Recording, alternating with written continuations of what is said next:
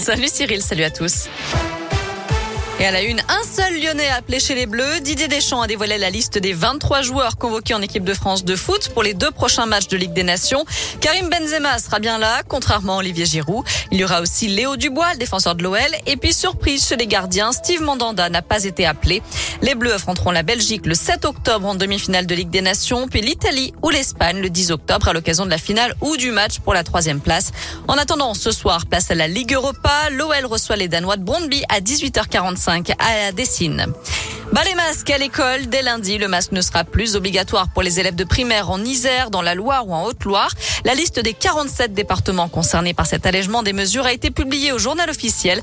Il s'agit des départements où le taux d'incidence est en dessous des 54 Covid pour 100 000 habitants sur la dernière semaine.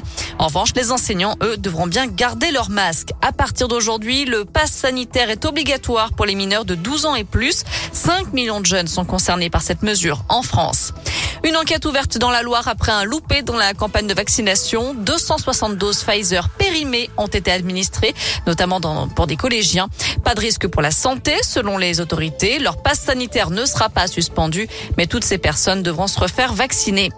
À retenir aussi la colère des conducteurs TCL à Lyon. Ils manifestent aujourd'hui pour plus de sécurité. La circulation des bus, tramways et métros est donc perturbée.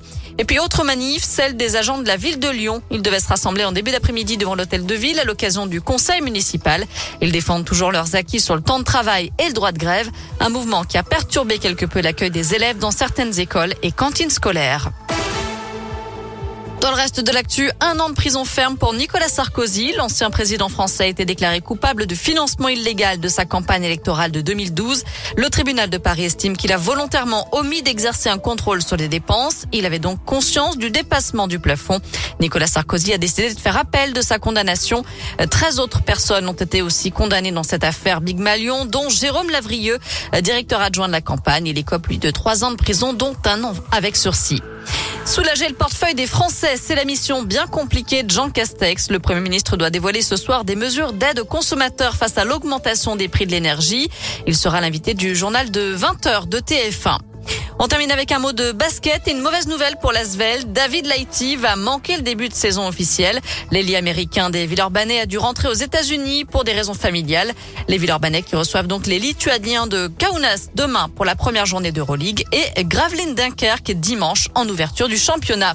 Voilà, vous savez tout pour aujourd'hui. Côté météo pour cet après-midi, on profite d'un beau soleil, ça fait du bien. Les températures sont plutôt agréables hein, pour la saison, même si on ne crève pas de chaud. Euh, ça varie entre 19 et 22 degrés pour les maximales un peu partout dans la région et ça va continuer comme ça demain. Une belle journée d'automne.